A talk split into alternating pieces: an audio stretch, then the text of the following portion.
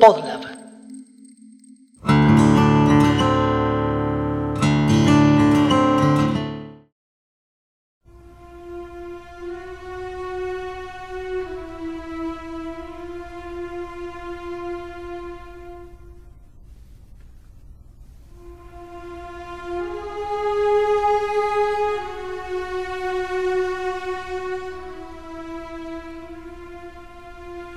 Cuando me siento desdichado pienso en la muerte.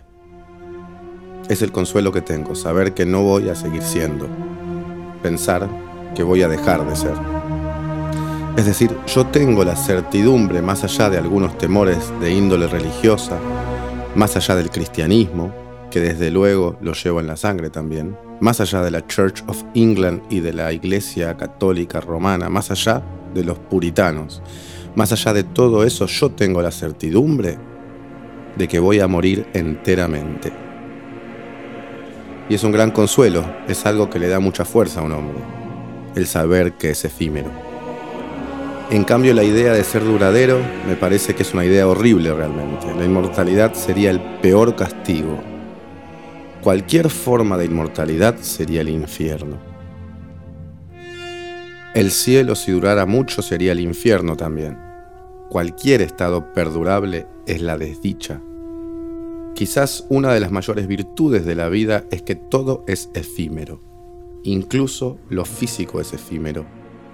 El placer es efímero también y está bien que sea así, porque si no, sería muy tedioso todo. Jorge Luis Borges. En esta cita en un momento, la frase es, incluso lo físico es efímero. Me quedo con esta frase porque este capítulo es un requiem. Este capítulo es un homenaje a la muerte. Pero no a la muerte en sí, ni a la muerte de un ser vivo lo físico es efímero, porque este es el requiem para el formato físico en la música.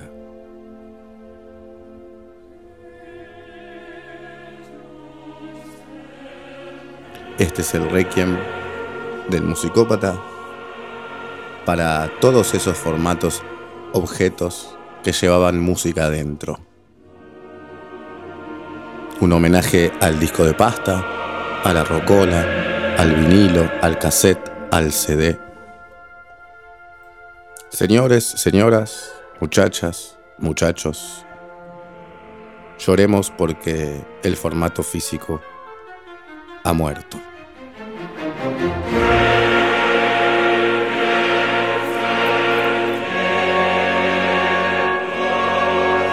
Ha muerto. 70 años de formato físico. Que en paz descanse.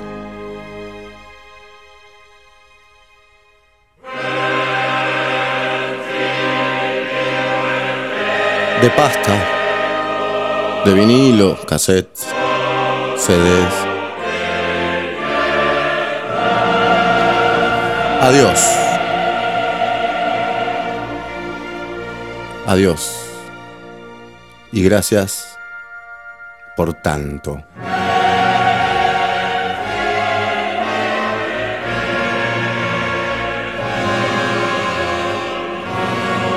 Nunca olvidaremos estar tirados en la cama mirando la tapa, la contratapa, sacando el librito de cual sea el formato que tengamos en la mano y mirarlos, además de escucharlos. Nunca vamos a olvidar el disco grandote de vinilo, sacarlo, guardarlo, que no se rompa la bolsita de adentro. Yo particularmente nunca voy a olvidar al cassette, tan fácil de llevar en un bolsillo y de grabar en un cassette virgen. Fueron los inicios de la piratería, ¿no? Grabábamos nuestros cassettes, fotocopiábamos las tapas y hacíamos nuestra colección clandestina de la discografía de nuestra banda favorita. Luego, ese hermoso objeto redondo que nos reflejaba como un espejo cuando lo dábamos vuelta, que se veía tan moderno, que se veía tan futurista, que además permitía tener datos, videos, imágenes y música, claro. El CD-ROM o el compact disc.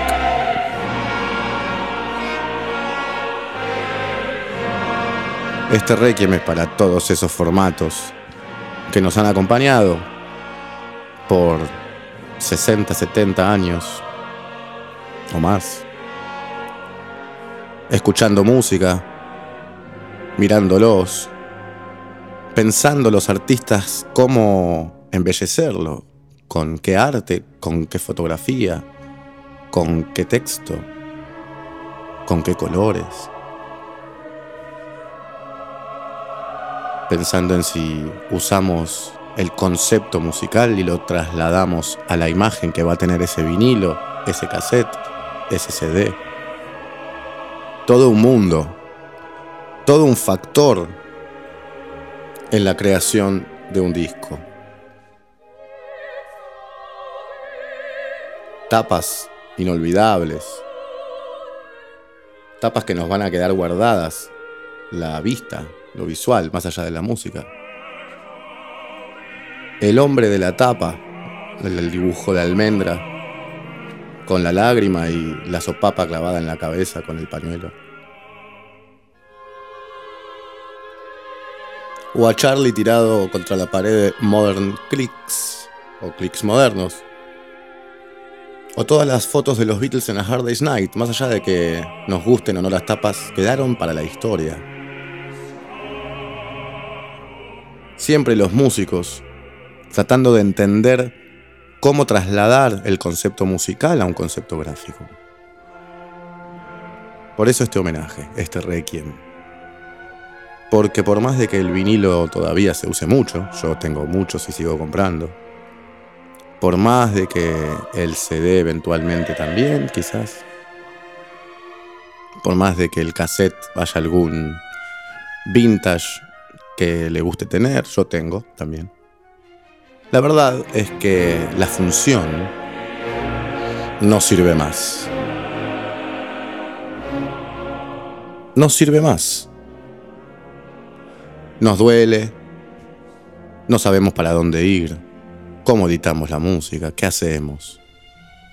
El punto es que estamos todos perdidos en el desierto. Porque hasta ahora no se encontró una manera real, concreta, que suplante el formato físico. Hoy por hoy es digital. ¿Cuánto se puede hablar de esto? ¿Perdemos calidad en MP3? Sí, perdemos. ¿Perdemos un componente artesanal en el objeto mismo y en el arte, como dije antes? Sí, perdemos. Perdemos mucho. Perdemos hacer arte gráfico también. Perdemos querramos o no, nos guste o no, el formato físico ha muerto.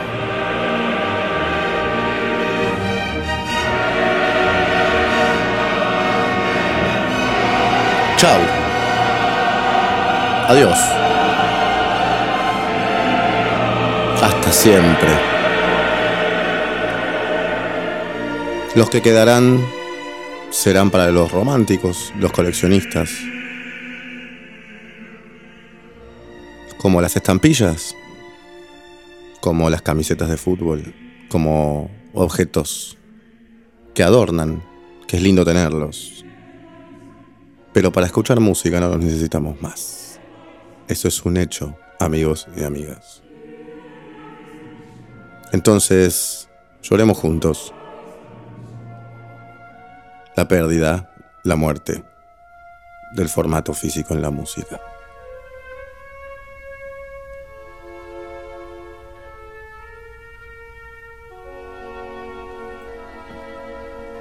se va yendo el requiem de Dvorak, que musicaliza el requiem que le dedica el musicópata al formato físico en la música. Así, frente a la muerte hay dos actitudes. Una hacia adelante, que la concibe como creación. Otra, de regreso, que se expresa como fascinación ante la nada o como nostalgia del limbo. Una civilización que niega la muerte acaba por negar la vida. Octavio Paz. Entonces aceptamos la muerte. Porque ya los autos 0 kilómetro vienen sin reproductor de CD. Igual que las computadoras nuevas. Escuchamos por Bluetooth y en el celular.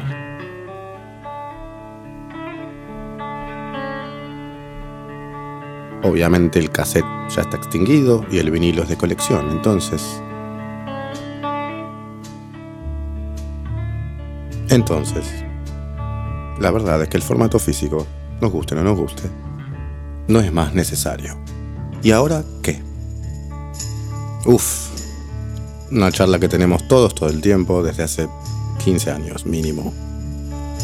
This is the end, beautiful friend. This is the end. Miremos el panorama, empecemos por algo. El arte mismo. Al no tener formato físico, como dije antes, no tenemos más ese espacio donde podemos poner una foto, una pintura, un dibujo, una serie de colores, lo que sea. No está más. Entonces no podemos vender en el buen sentido la, la música que hacemos a través de algo gráfico, algo visual no está más. Entonces hay un lugar ya creativo, artístico, que perdemos por perder este formato físico, por aceptar la muerte del formato físico. Entonces pensemos la importancia que tenía la capacidad de hacer arte gráfico, visual, en una obra ulteriormente musical. ¿Pensaste, por ejemplo, cómo sería Sgt. Pepper sin su tapa? Abstraete y pensalo. Pensá en el orden de las canciones, pensá en todo el disco, pero sin ese rojo y sin todos los personajes. Solo la música. O en Dark Side of the Moon, sin el prisma y los colores. Solo la música. ¿Pensaste en Artaud sin ese, esa pintura verde con la foto del escritor? ¿Pensaste realmente cómo serían los movimientos sociales que estos discos acompañaron si no estuvieran estos discos ligados a estas tapas? El Flower Power, por ejemplo, o la música de los 80 sin neón, sin los peinados raros o nuevos, como dijo Charlie. O las colecciones de discos de jazz como el Blue Note, con su diseño, que todos tenían iguales y eran coleccionables. ¿Cuánto se pierde por perder lo visual al menos en lo físico, en la música. Como en otros capítulos hablé, la música está acompañada por cuestiones sociales. Entonces las cuestiones sociales, que no son solo musicales, también incluyen cuestiones visuales y estéticas. ¿No te parece? Eso no está más. Entonces lo primero que perdemos es un espacio artístico. Y ese es el primer punto que voy a cerrar.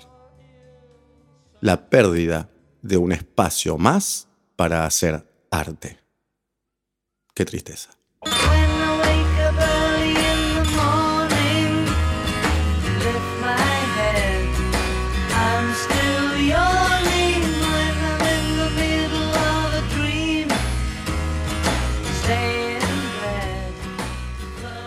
Segunda cosa que perdemos, un factor de mantenimiento económico para los músicos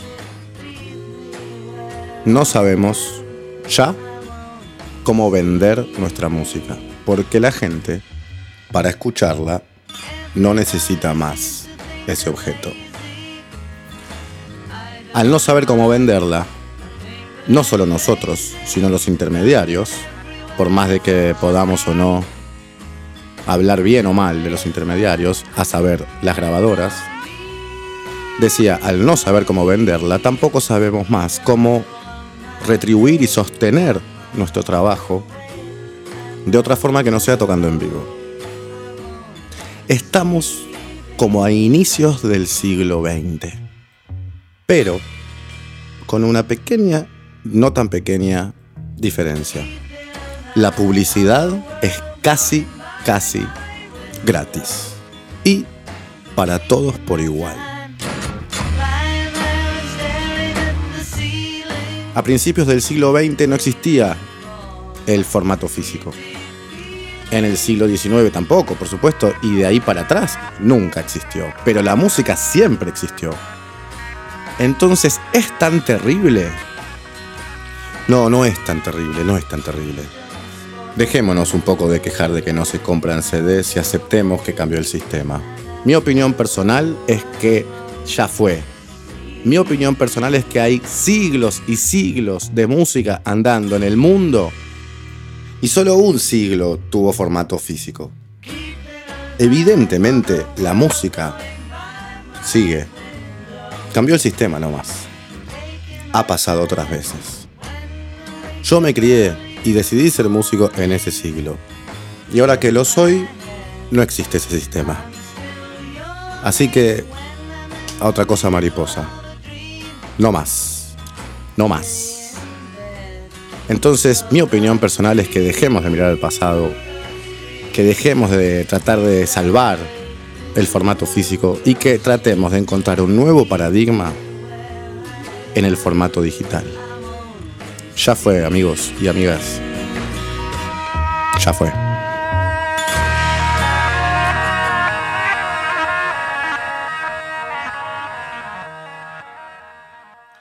Antes de continuar, aclaro, yo sigo haciendo discos y trato de que todo lo que en lo que trabajo siga terminando en algún, de alguna manera en un disco. No estoy hablando de dejar de hacerlos nosotros los que queremos, podemos o nos gusta. Estoy hablando de algo general. Estoy hablando de un sistema de transmisión y de comunicación musical que dejó de existir simplemente porque ya no es necesario. Y todo lo que tiene que ver con la sociedad y la tecnología tiene que ver con lo que es o no es, en última instancia, necesario. Porque el dolor que tenemos por perder eso que hablaba antes, ese espacio de arte físico y visual, es verdad, lo perdemos, pero ¿quién nos dice que no puede haber otro espacio visual que también acompañe esta nueva era? De hecho, lo hay. YouTube, es un espacio visual. Te puede gustar o no, podés ser más o menos proclive a los cambios tecnológicos. Pero en un punto no es muy diferente a lo que le podía pasar a un artista del 1920, 1930, 1940 que estaba acostumbrado a ganar su, su pan tocando en vivo cuando de repente sale música grabada y piensa que va a perder trabajo. Y como dije en otros capítulos, no perdió trabajo. Simplemente cambió el sistema. Bueno, Trato de abstraerme y la realidad de hoy parece parecida, ¿no? Y sinceramente, de algo que no quiero pecar nunca es de conservador. Habrá que cambiar el sistema. Lo que pasa es que siempre el sistema estuvo manejado por corporaciones, por gente que quería vender. Entonces se inventó la rocola, se inventó el disco de pasta, se inventó el vinilo, el cassette, el CD, etcétera, etcétera, siempre para tratar de vender. Y nosotros, los músicos, atrás de eso, adaptándonos al cambio de sistema básicamente de marketing. Ahora las grabadoras mismas no saben cómo hacer dinero. Ahora está manejado por gente que no vemos.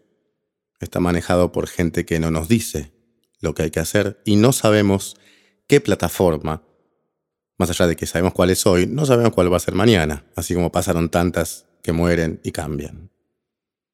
Pero en el fondo es lo mismo. Lo que nos está doliendo es tener que vernos obligados a cambiar de sistema. De sistema en general, socialmente hablando. Porque los mismos músicos que nos quejamos de que no compran nuestra música y de que no sabemos cómo hacer para venderla, somos los que nos quejábamos antes, cuando el sistema existía, de que no había oportunidades para todos, de que no era democrático, de que estábamos, digamos, sujetos al comercio o al marketing. Entonces quizás, si cambiamos un poco la perspectiva, yo me pongo a pensar y digo, ¿y si en realidad, en cambio de llorar, por decirlo de alguna manera, en criollo, pensamos que quizás es una oportunidad para poder cambiar el sistema, para poder salir del sistema, para poder buscar otro sistema. Y en este caso corremos con una ventaja, que es que el sistema nuevo, Internet, de alguna manera es democrático. Entonces, si haces algo bueno, lo va a ver todo el mundo. Eso es así. Entonces, propongo que tratemos de pensar en el futuro. Propongo que hagamos el duelo de lo que perdimos y miremos hacia la muerte como una transformación. Pero bueno, primero hay que hacer un duelo. Y en las charlas que yo tengo con colegas, amigos, me parece que todavía no terminamos de llorar a esta muerte. Porque nos duele, porque la muerte es difícil. Entonces lloremos la muerte del ángel.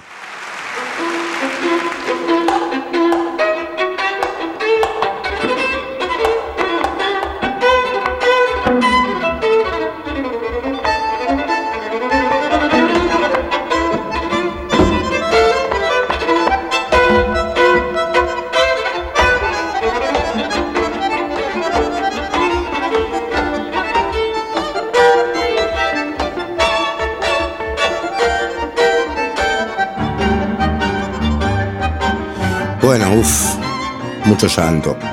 Todos, años. Ok, miremos el panorama. Hay que enfrentar lo que sigue. Así como cuando hay una muerte hay que enfrentar gastos y cuestiones logísticas, acá también. ¿Cuál es el panorama? Bueno, la música hoy es digital. La gente, excepto los románticos, entre los cuales me incluyo, escucha música en su celular en la computadora, en Internet. Ahí ya de entrada perdemos calidad. El MP3 tiene menos calidad en general que los formatos físicos. Mal arranque. Entonces las plataformas son digitales. ¿Hay intermediarios como eran antes las grabadoras? Sigue habiendo grabadoras, ¿no? Pero para solo algunos casos particulares y ya sin invertir tanto. O sin invertir casi nada ok, hay alguna, algún resabio de grabadoras, que serán un 12, 15, 20% de la cantidad de discos que se graban hoy por hoy, como dijimos en el capítulo Música en el siglo XXI. Porque el 80 o 90% de los discos que se graban son música independiente, o sea, sin grabadoras. Ok, sin grabadoras, ¿hay intermediarios? ¿Otros intermediarios? Sí, Spotify, iTunes, Teaser, SoundCloud, etcétera, etcétera. Páginas y o aplicaciones y o programas de Internet. Que ya de por sí no se meten en las cuestiones artísticas. Vos subís lo que hiciste. Antes no sé si era así, siempre. Y además pertenecen a una forma de comunicación que de por sí está tratando de ser regulada en ensayo y error desde que existe hace 30 años, 40 años. Son tiempos difíciles para todos. Son tiempos difíciles para los que queremos vivir de la música, en este aspecto al menos, más allá del país en el cual vivo yo particularmente y quizás vos que me estás escuchando, y quizás no, ojalá que no. Entonces, hay que ver el panorama. Hay que mirar muy bien el panorama.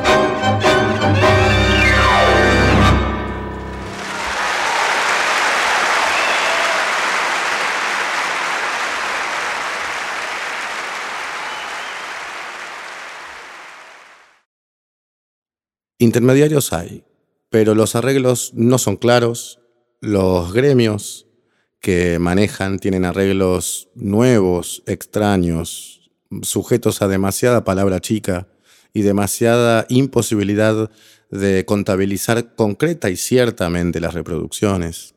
Es muy difícil el sistema en sí en el cual la música se instaló, a saber, Internet.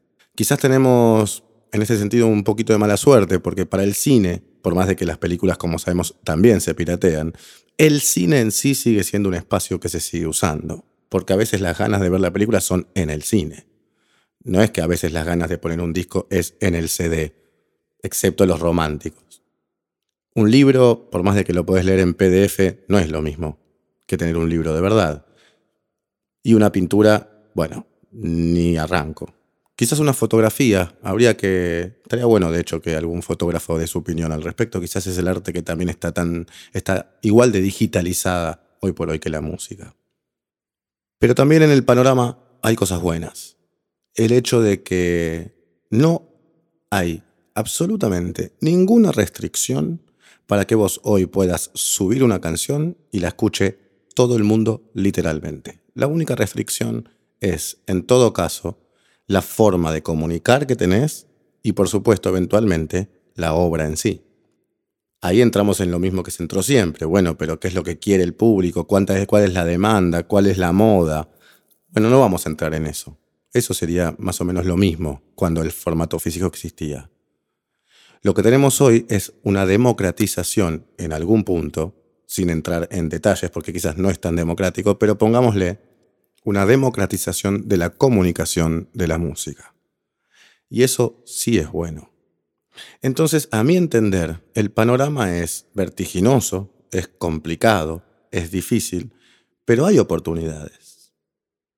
Por esta razón que acabo de decir, porque el mismo formato nuevo digital también permite visualización, incluye video, incluye imagen. Entonces, al punto que, que, hablé antes de haber perdido el objeto y en él haber perdido la capacidad de hacer arte visual, bueno, quizás no es tan así.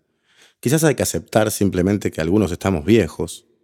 Quizás hay que aceptar que crecimos pensando una cosa y ahora hay que cambiar. Quizás hay que aceptar que quizás no nos gusta, por alguna razón, eh, tener que prender el celular en cambio de poner un disco, porque lo, notamos más frío, lo notamos menos eh, artesanal o algo así.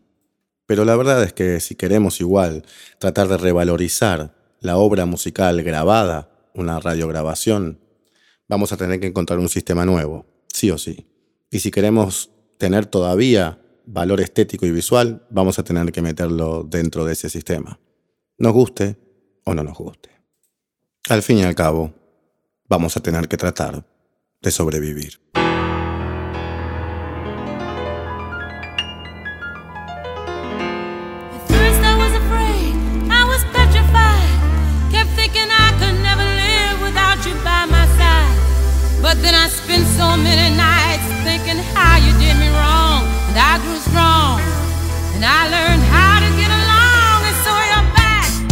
Sí, vamos a sobrevivir. Vamos a volver a tener un formato que nos dé dinero a los músicos y que valore el arte visual también. Que la gente tenga que buscar, que la gente lo quiera, que lo quiera comprar. ¿Cuál? No tengo idea un pendrive con una remera un pendrive con, no sé, un plato de ravioles quizás. Buenos ravioles. Quizás entradas para el partido de fútbol. O una foto autografiada. Si querés que te vaya bien, muchas fotos vas a tener que autografiar. Pero vamos a encontrar una manera de sobrevivir. Sí, I will survive. El disco murió, es parte del pasado, pero algo nuevo nos está esperando en el futuro. Algunos podrán verlo, otros viejos no lo vemos, pero algo en el horizonte nos está esperando para acogernos en un nuevo sistema. Este es el llamado de esperanza de una generación avejentada que no se resigna a quedarse en el pasado. Quizás que los gremios se pongan las pilas y puedan sacar mejores contratos y arreglos con Spotify, con, las, con YouTube, con las plataformas digitales, para empezar. Pero termino con Gloria Gaynor cantando I Will Survive, porque vamos a sobrevivir. Y porque además es un tema disco. No, había que terminar con un tema disco este capítulo. Y bailo un paso de disco en este momento asiago. Asiago algo, como dicen los de Luthier pero tiene mucho sentido. Así hago algo, porque si no, lloramos porque lo que perdimos. Ya lo perdimos. Atrás quedaron esos momentos en donde mirábamos los discos y todas las fotos, los créditos. Los teníamos y los mirábamos antes de dormir, mientras los escuchábamos o no. Lo mismo con los cassettes, lo mismo con los CDs. Qué difícil. Pero me sumo, como dije, a Gloria Gaynor, pensando en que vamos a poder sobrevivir. Fijémonos qué podemos dar que alguien quiera y que no lo pueda conseguir en Spotify o en YouTube. Pero pensemos, sigamos pensando una y otra vez.